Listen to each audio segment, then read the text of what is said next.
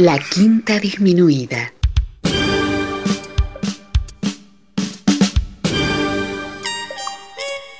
Jazz desde la ciudad más cercana al cielo.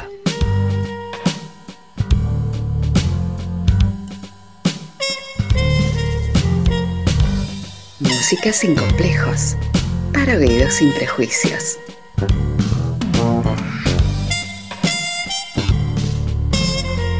Una producción de Nicolás Peña.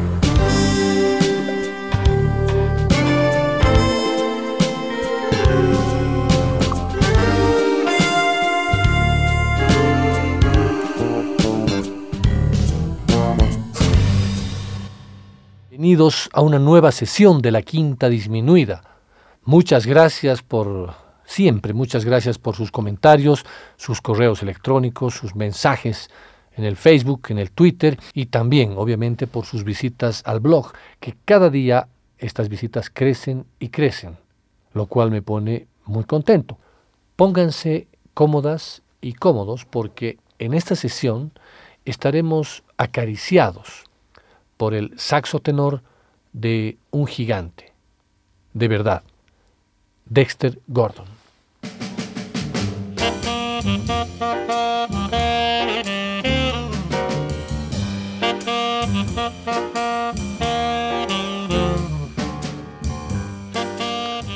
Dexter Gordon, un saxofonista tenor y compositor nacido en Los Ángeles un 27 de febrero de 1923 y fallecido en Nueva York un 25 de abril de 1990, está considerado como uno de los grandes saxos tenores de la historia del jazz, junto a Sonny Rollins y John Coltrane. Obviamente estamos hablando de saxofonistas posteriores a Coleman Hawkins, Lester Young y Ben Webster. Dexter Gordon representa al músico genuino de este género hasta el punto de que su sola presencia implica jazz en estado puro. Sí, muchos no conocen los inicios y puntos más altos de su carrera, eh, pero sí, además conocen que fue nominado al Oscar como mejor actor en el año 1986 por su interpretación en la película de Bertrand Tavernier, Round Midnight.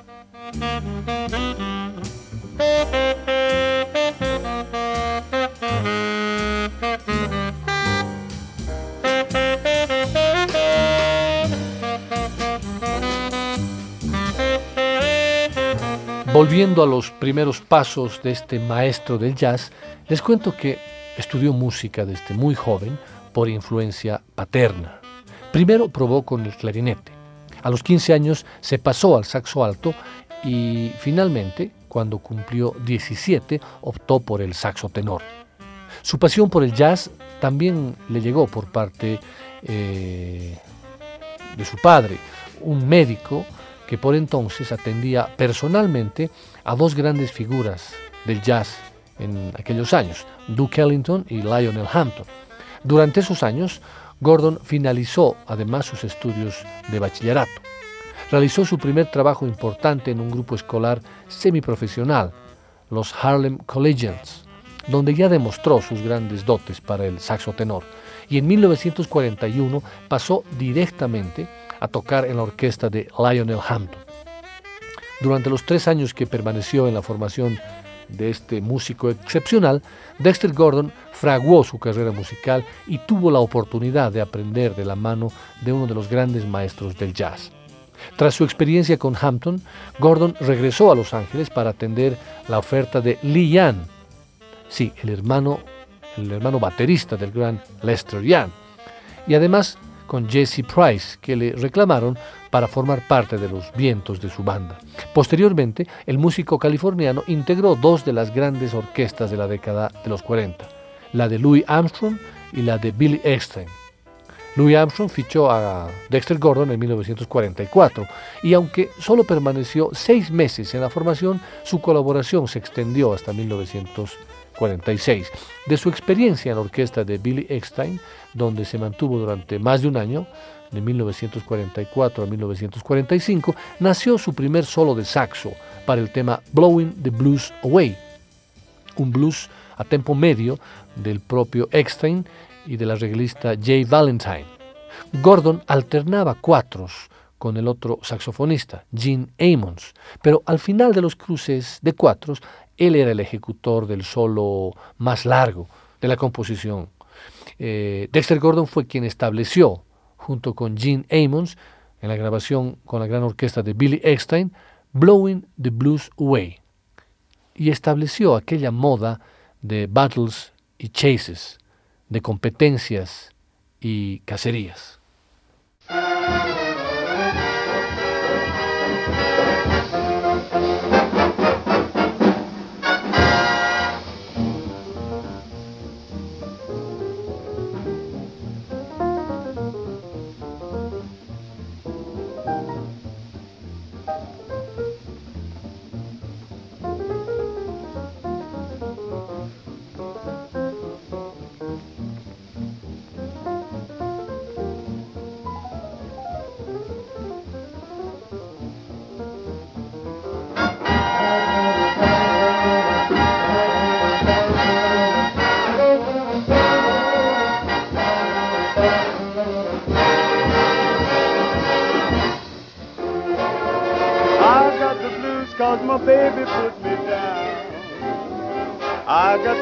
Cause my baby put me down. I'm gonna grab a train and leave this lonesome town.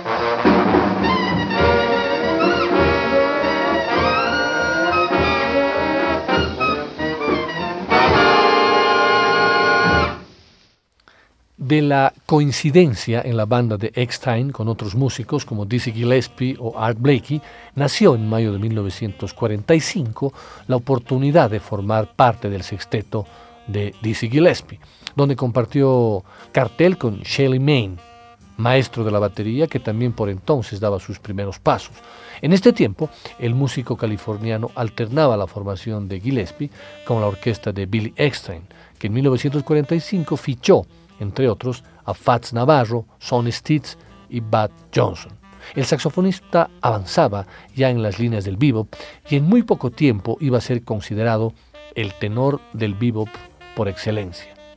Hacia el verano de 1945, Gordon sucumbió a la tentación de trasladarse a Nueva York y conocer de cerca la calle 52, donde Charlie Parker y Dizzy Gillespie trataban a marcha forzada de imponer un nuevo estilo, el bebop. Allí participó en una jam session junto a Duke Ellington en la que también tocaron Ben Webster y Don Byas. Después del verano, Gordon se incorporó al grupo del pianista Sir Charles Thompson, que poseía un sexteto de All Stars, donde coincidió con Buck Clayton y el gran Charlie Parker. De esta formación existe una famosa foto que retrata en primera fila a los tres vientos de la banda, Clayton, Parker y Dexter. Y justamente de esa formación escucharemos el tema The Street Beat, una grabación del 4 de septiembre de 1945.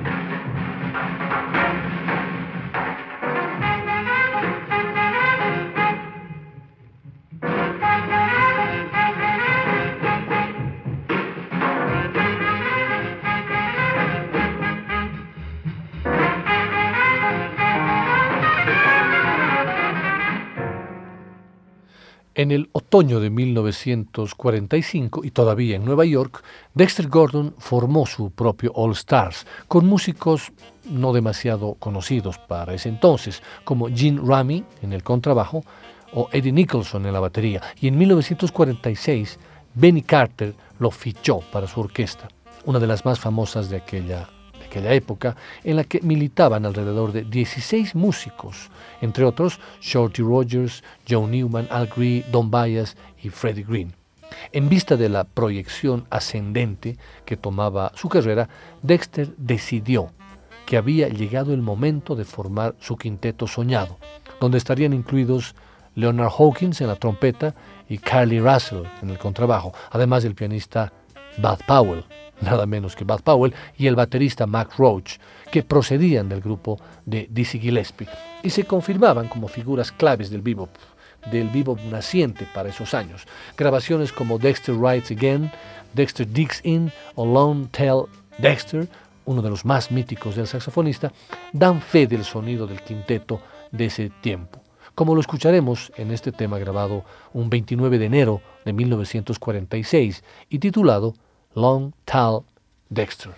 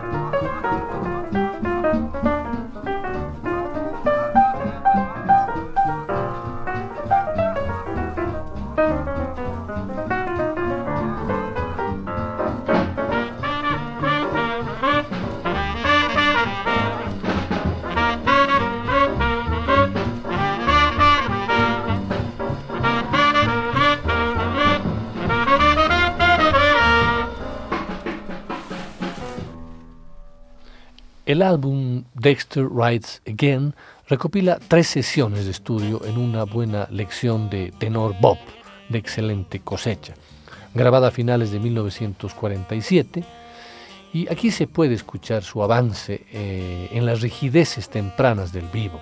La formación de ese momento era Dexter Gordon en el saxo tenor, Leo Parker en el saxo barítono, Tad Dameron en el piano, Carly Russell en el contrabajo y nada menos que Art Blakey en la batería. Esto es Dexter's Riff.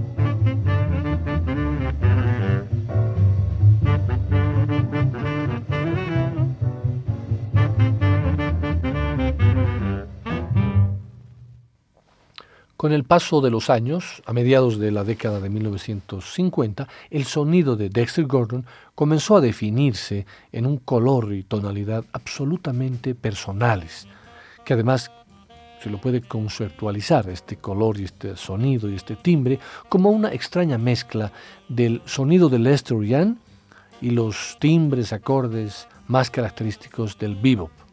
Es decir, una extraña combinación de bop y cool en este periodo y en pleno desarrollo del cool, Dexter Gordon tuvo una bajísima participación, tanto en reuniones con otros grupos como en grabaciones con, sus propias bandas, aunque pueden encontrarse algunos vinilos, como el LP Dexter Blows Hot and Cool del año 1956, donde puso de manifiesto sus intentos por superar la estética del jazz de aquellos tiempos.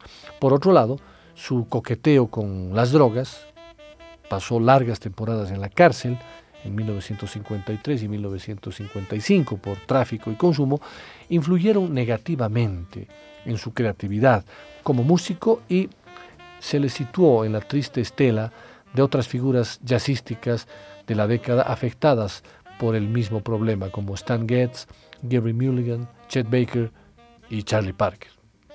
Pero más allá de estos aspectos, la profundidad de su timbre, su sonido aterciopelado y su gran creatividad melódica son inmediatamente reconocibles a partir de este periodo. Para muchos críticos y melómanos, la manera de tocar la manera de sonar de Gordon frecuentemente ha sido llamada seca y, e inclusive sardónica, pero la riqueza y la originalidad de sus ideas parecen inagotables. Escuchemos al Dexter Gordon Quartet en este hermoso tema grabado un 18 de septiembre de 1955 con la partición de Kenny Drew en el piano, Leroy Vinegar en el contrabajo, Lawrence Mirabel en la batería y por supuesto Dexter Gordon en el saxo tenor en esta maravilla titulada Autumn in New York.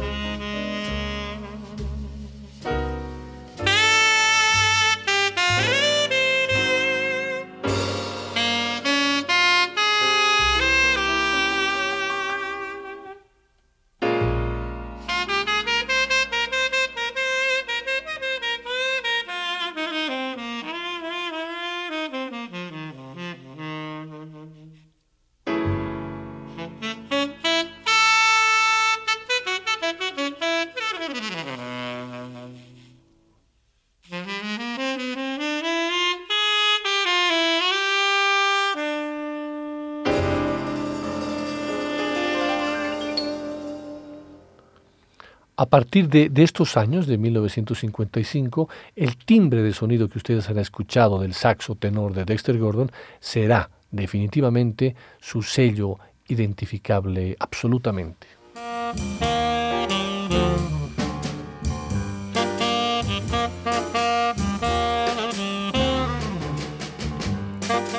La década siguiente fue radicalmente distinta y Dexter Gordon adquirió en los años 60 una enorme reputación como músico solista en todo el mundo, sobre todo en Europa, donde vivió la mayor parte del tiempo. A principios de 1960 se desplazó a la costa oeste americana y allí escribió y grabó la banda sonora de la película de Jack Gilbert, The Connection. Después regresó a Nueva York para asistir al lanzamiento de uno de los, de los discos más importantes de su carrera, The Resurgence of Dexter Gordon, del año 1960. Trabajo que de nuevo puso de moda al saxofonista tenor en un tiempo en el que el jazz evolucionaba hacia las propuestas del free jazz y el jazz modal de Miles Davis. En el disco participaron músicos de la talla de eh, Richard Boone en el trombón, Dolo Cooker en el piano, Charles Green en el contrabajo y Lawrence Mirabel en la batería. Esta grabación contiene verdaderas joyas musicales como Jody, Home Run, Affair in Havana o Field Day. Con este álbum, producido por Cannonball Adderley, Dexter Gordon consiguió colocarse en una posición óptima de popularidad, al tiempo que los otros dos grandes tenores de este tiempo, John Coltrane y Sonny Rollins, se situaban en los nuevos caminos del free jazz. Esto es Ham Run.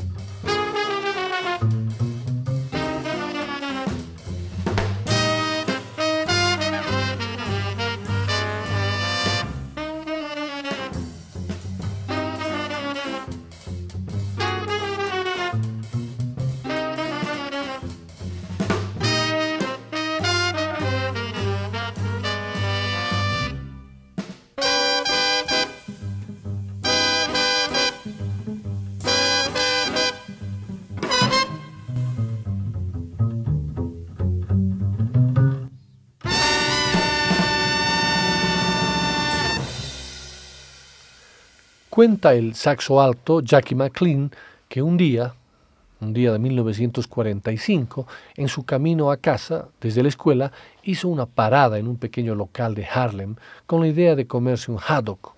Y allí escuchó el extraordinario sonido que salía y brotaba de un jukebox, dos saxos tenores intercambiando una serie de coros entre un shuffle de tambores estruendosos. Era Blowing the Blues Away, por la Big Band de Billy Eckstein, tema con el que arrancamos esta sesión. Y fue la primera vez, recuerda Jackie McLean, que escuché a Dexter Gordon. Yo estaba enamorado de Lester Young, amaba su sonido, pero escuchando a Dexter aprendí cómo hacer swing.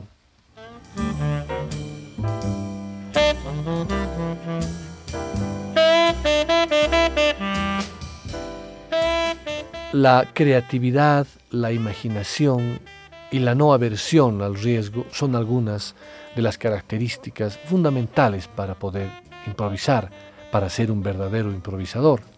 Si bien los músicos deben entregarse completamente a la música, ya sea cuando están sobre el escenario o cuando están en el estudio de grabación, nosotros, el público, los oyentes, también debemos ser conscientes de que el oficio no es nada fácil y al respecto, Dexter Gordon decía lo siguiente.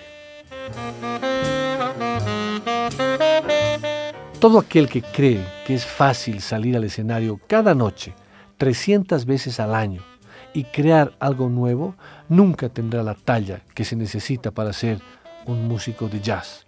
Es increíblemente agotador empezar desde cero cada día y crear algo humanamente, crear algo que humanamente que esté cerca de ser una obra maestra a altas horas de la noche.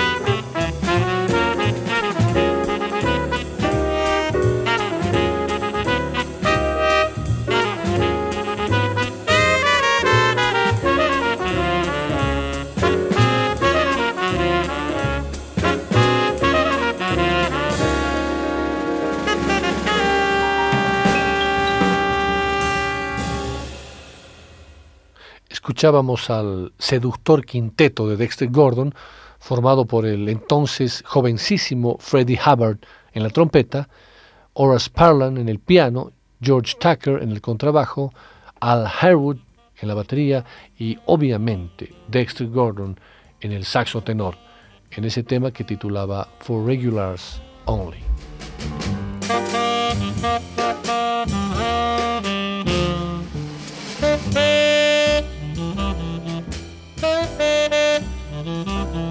Uno de los aspectos que a mí más me cautivan de un saxofonista como Dexter Gordon es su sonido absolutamente personal.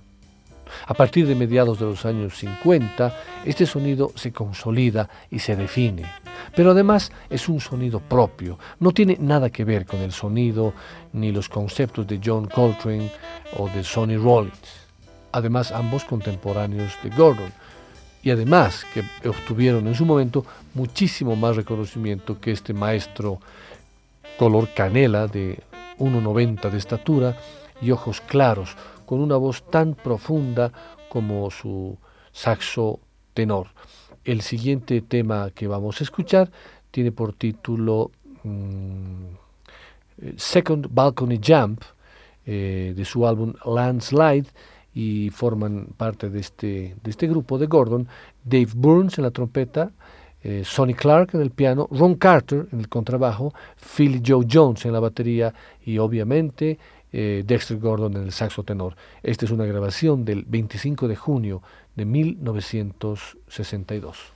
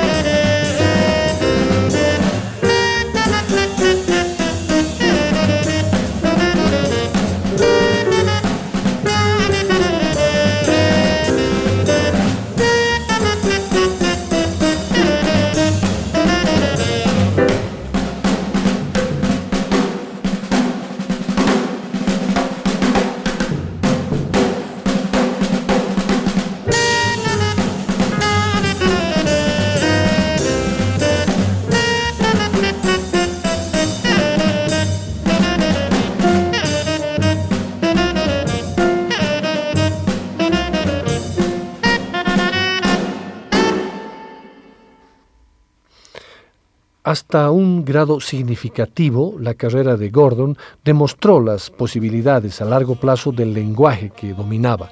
Jamás dejó de tocar bebop, pero ya desde el comienzo su estilo relajado y envolvente se prestaba a exposiciones más largas, como en el tema de Chase.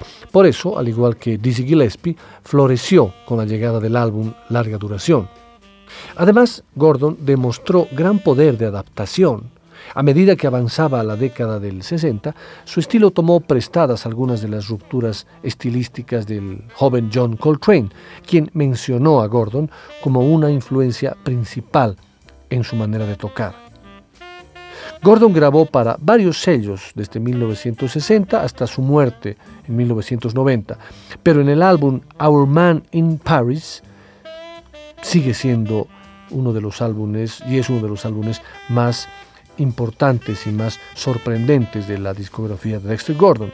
Lo reunió con el pianista Bud Powell y quizás en honor de la ocasión, Dexter toca con un filo más duro y un foco más nítido que en la mayoría de sus álbumes de este periodo. En el clásico del Bob A Night in Tunisia, su solo se eleva en espiral hasta llegar a ser una de sus interpretaciones más apasionadas y personales.